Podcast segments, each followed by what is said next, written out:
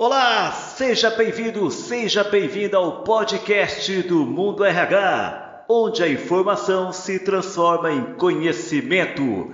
E hoje nós vamos falar sobre a saúde e os programas de bem-estar dos colaboradores da Philip Morris Brasil. E a minha entrevistada é a doutora Dérica Serra. Ela é head de assuntos médicos da Philip Morris Brasil. Olá, doutora Dérica Serra, seja bem-vinda ao podcast do Mundo RH. Obrigada. Doutora, é muito bom ter a sua participação aqui no podcast do Mundo RH para nos contar um pouco sobre como anda a saúde dos colaboradores da Philip Morris Brasil. Mas antes, eu gostaria que a senhora pudesse contar aqui para nós um pouco da sua trajetória profissional até chegar aí na Philip Morris Brasil. Bom, eu comecei a minha vida profissional como qualquer médica dentro do trabalho assistencial, né? Então, eu comecei desde o trabalho de atendimento em pronto-socorro emergencial. Eu sou oftalmologista de formação, neurooftalmologista de subespecialidade, e durante muitos anos, acho que aproximadamente uns 13 anos mais ou menos, eu trabalhei só na, na prática clínica, na assistência. Até que um dia eu resolvi fazer um MBA em gestão de negócios e nesse MBA começaram a me questionar por que, que eu não pensaria, né, não abriria a possibilidade de começar a trabalhar no mundo corporativo, de, de repente por uma indústria farmacêutica. A princípio aquilo me pareceu muito estranho, porque a gente como médico, a gente não é preparado para saber que existem é, carreiras corporativas para o médico, né? Que você tem posições que você pode ocupar em que você consiga também trabalhar exercendo a sua profissão. E aí eu fui ler a respeito, ver se o quanto aquilo poderia ser interessante ou não, e fui participar de um processo seletivo e acabei sendo aceita e migrando para uma indústria farmacêutica num papel que na época era um cargo que pouco se conhecia, que se chamava Medical Science Liaison que era justamente você levar aos médicos, né, à comunidade médica, informações científicas a respeito de um produto que seria aprovado futuramente no país, né? Aí, dentro da indústria farmacêutica, eu acabei é, subindo de posição, então eu saí dessa posição de MSL, né, que se chama, fui para uma posição de gerente médica, trabalhei em empresas como Bristol Myers Squibb, trabalhei na Novartis como gerente médica nas duas empresas e surgiu aí a possibilidade de assumir na Philip Morris um desafio de trabalhar como head médico. Muito bem. Doutora, conta para nós como que é atuar na área de saúde em uma empresa do segmento tabagista, sendo o tabaco e a nicotina aí produtos classificados como de alto risco para a saúde. Na verdade, assim, ela não muda em nada do que trabalhar, por exemplo, numa indústria farmacêutica, se a gente for pensar que eu trabalho numa indústria do tabaco, mas numa área de produtos de risco reduzido. Então, se você for pensar em promoção de saúde, na parte de você é, trazer algum benefício como médica, tipo, eu tô dentro da área da empresa que realmente é voltada para produtos modificados, né? Não para o tabaco em si. E no dia a dia, quais são os principais riscos à saúde que estão expostos os colaboradores de uma empresa da, de uma indústria do tabaco? Na verdade, assim, se você for falar, tipo, os colaboradores, tipo, as pessoas que trabalham na empresa, nenhum risco de saúde. É, as pessoas que trabalham na parte do campo, né, que são aqueles que vão participar da colheita, de tudo isso, são pessoas que hoje em dia elas são expostas a um risco menor do que antigamente, porque existe toda uma cadeia de sustentabilidade na empresa que faz com que essas pessoas tenham é, proteção, com que essas pessoas trabalhem de uma forma que eles sejam expostos a riscos menores, né? Ou seja, quais são os equipamentos de proteção que eles usam hoje que minimizam esses riscos aí? Só para a gente poder ter uma ideia de como é feito esse trabalho no campo. Na verdade, você tem é, coisas desde a colheita não sendo feito de forma 100% manual, e sim de forma é, mecanizada, e você tem o uso de EPIs de acordo com a função que a pessoa desempenha na empresa para que ela se proteja, né? Tá. Mas aí, e já dentro da, da empresa, já não é, é, a, o colaborador já não tem um, um, contato direto com o tabaco, né? Ou tem? Não, não, não tem. Tá. E qual é a atividade que é, que é feita dentro da empresa? É questão de embalagem? Como que é? Distribuição? É, na verdade você tem é, várias você tem várias plantas, né? Você tem a planta da fábrica, você tem a planta dos escritórios, né? Então, na fábrica, como qualquer fábrica em si, as pessoas usam os EPIs normais delas para poder se proteger no dia a dia.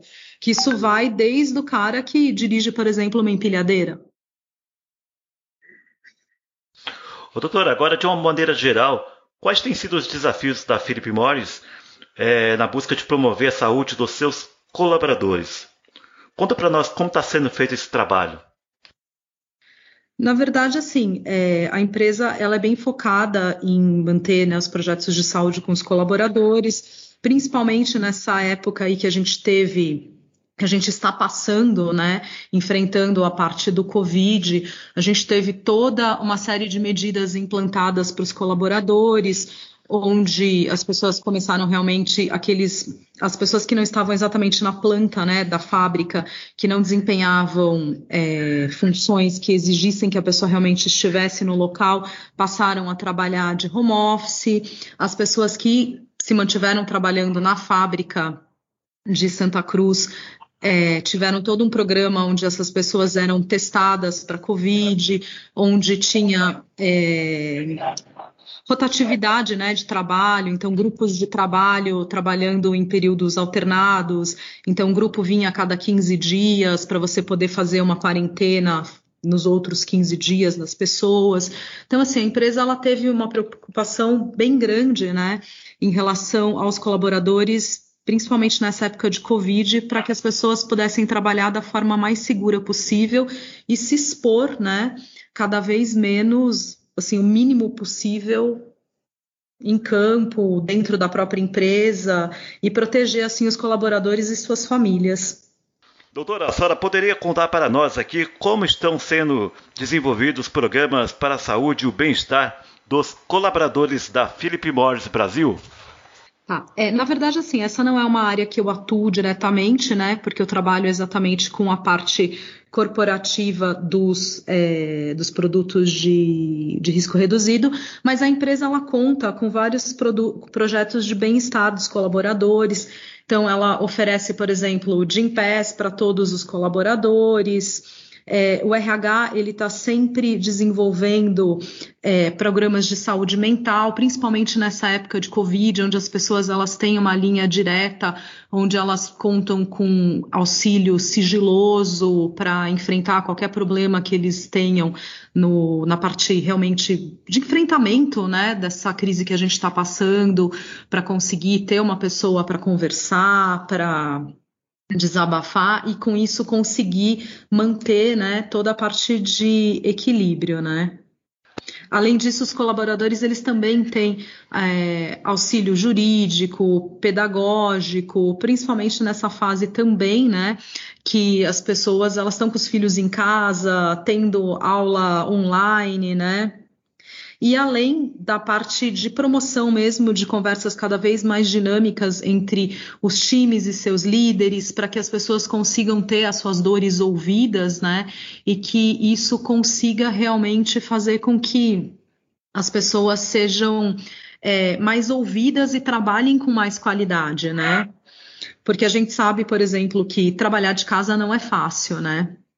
A gente tem médicos específicos do trabalho na fábrica, onde as pessoas podem procurar esse médico para ter assistência de em diversos planos, né? Não só tipo em tratamento físico, como se a pessoa estiver passando por algum problema e precisar de orientação, né?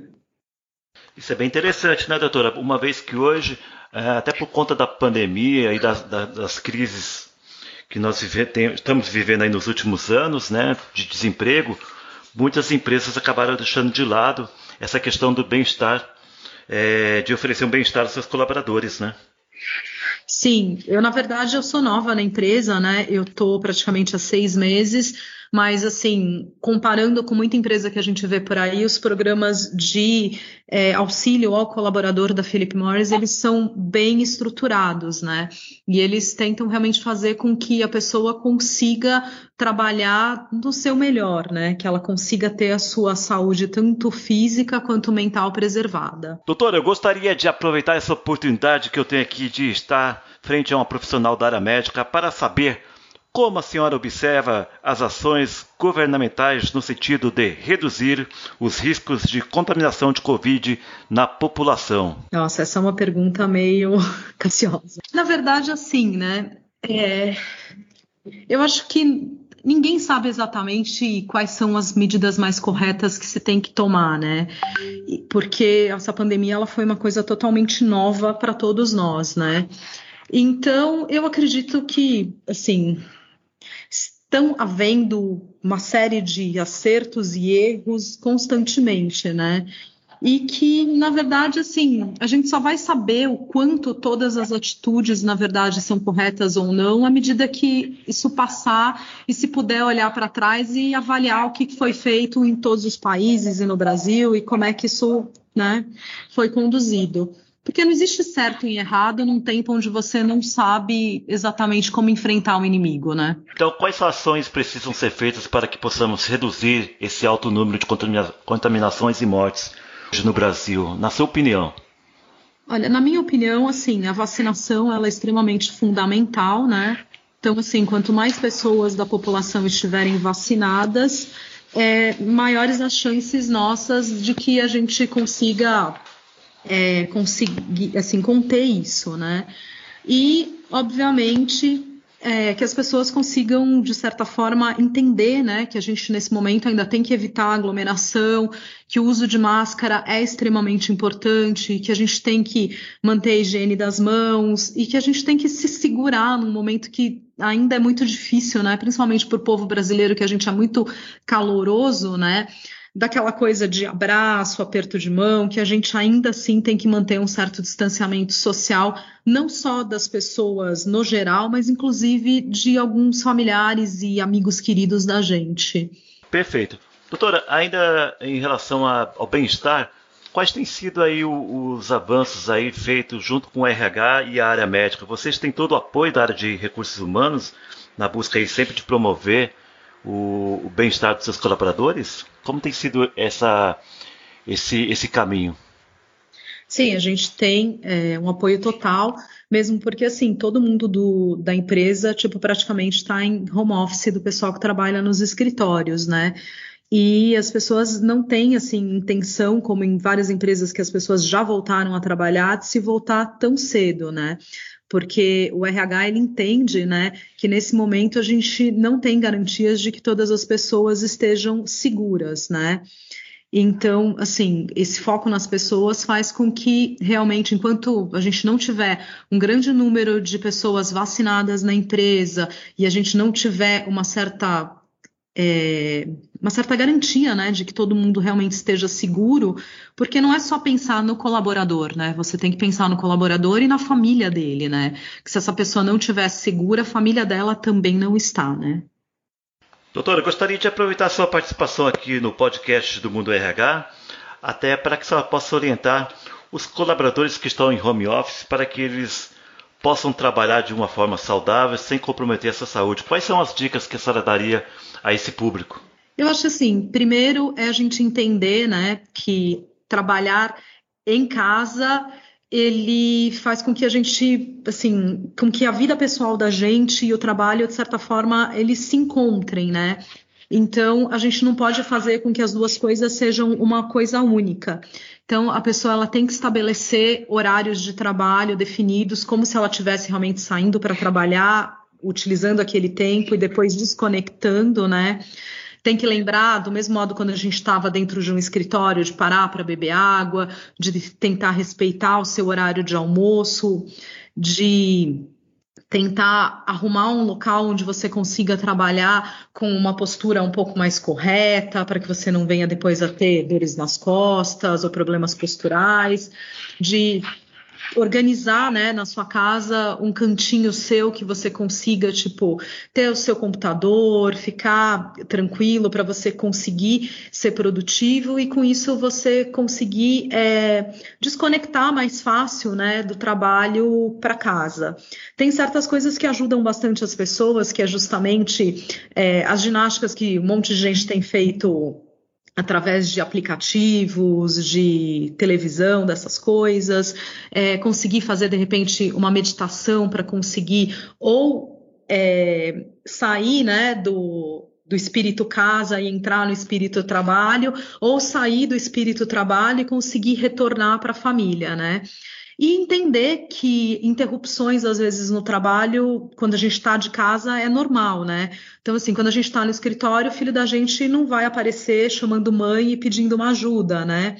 E não adianta a gente ficar nervoso com isso, porque isso acontece praticamente com todo mundo, né? Tipo, vai tocar o interfone de casa, vai chegar o entregador do almoço, vai chegar é, uma coisa inesperada e a gente tem que aprender a lidar com essas distrações e conseguir voltar para o trabalho da gente sem se sentir culpado e sem achar que isso só acontece com a gente, porque isso acontece com todo mundo, né? Doutora, por que tem se falado tanto em saúde mental nos últimos tempos e a preocupação das empresas com seus colaboradores agora durante a pandemia? Na verdade, eu acho que o isolamento social potencializou isso, né? E também o próprio medo e insegurança do cenário que a gente vive atualmente, né?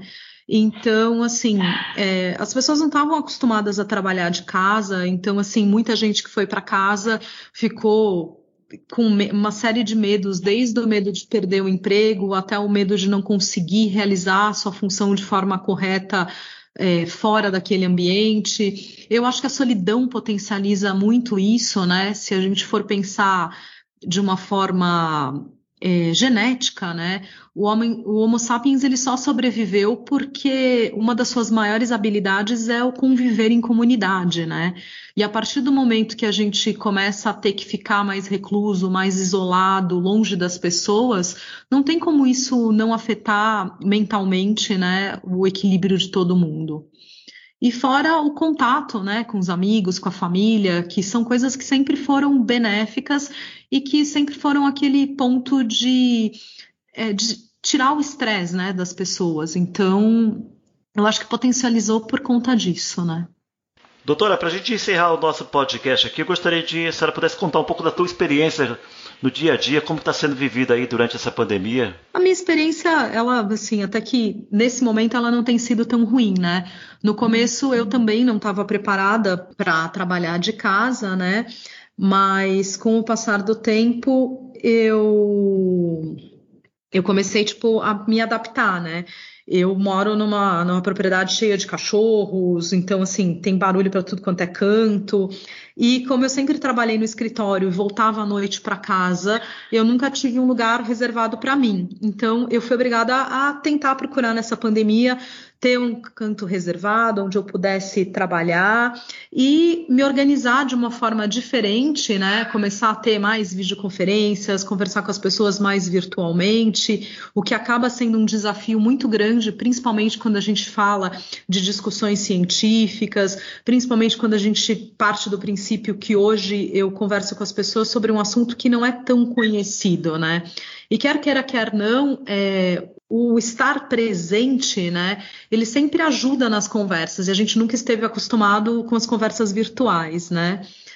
E a própria parte mesmo de estabelecer horários, né, e de conseguir ter o contraponto. Mas como eu moro numa propriedade rural fora de São Paulo, eu confesso que assim, enquanto estava todo mundo reclamando que estava trancado dentro de casa, eu de vez em quando, quando batia aquele estresse, tipo, deixava o computador em cima da mesa, ia dar uma caminhada, tipo, reencontrava o equilíbrio para poder voltar e fazer as coisas acontecerem da mesma forma. Grande privilégio, doutora. Com certeza, assim, nessa, eu vi muita gente nessa época procurando justamente isso, né? Tipo, pessoas que moravam em São Paulo procurando, ah, vou mudar de casa, vou sair do apartamento, justamente para poder é, ter um pouco mais de liberdade, né? E aí eu acho que talvez eu aprendi a dar um pouco de valor a isso, né? Porque a gente sai todo dia para trabalhar, volta para casa correndo e muitas vezes a gente não consegue dar valor para certas coisas que a gente tem. Muito bem, eu conversei aqui com a doutora Dérica Serra, ela é head de assuntos médicos da Philip Morris Brasil. Aqui eu agradeço muito a riqueza de informações aqui transmitidas aos nossos ouvintes do podcast do Mundo RH. Muito obrigado, doutora. Obrigada a você, Francisco. Até mais. Até mais. É isso aí! Esse foi mais um episódio do podcast do Mundo RH. Espero que vocês tenham gostado. E se vocês querem ouvir outros episódios, não deixem de acessar o podcast do Mundo RH na sua plataforma de podcast de sua preferência. Até mais!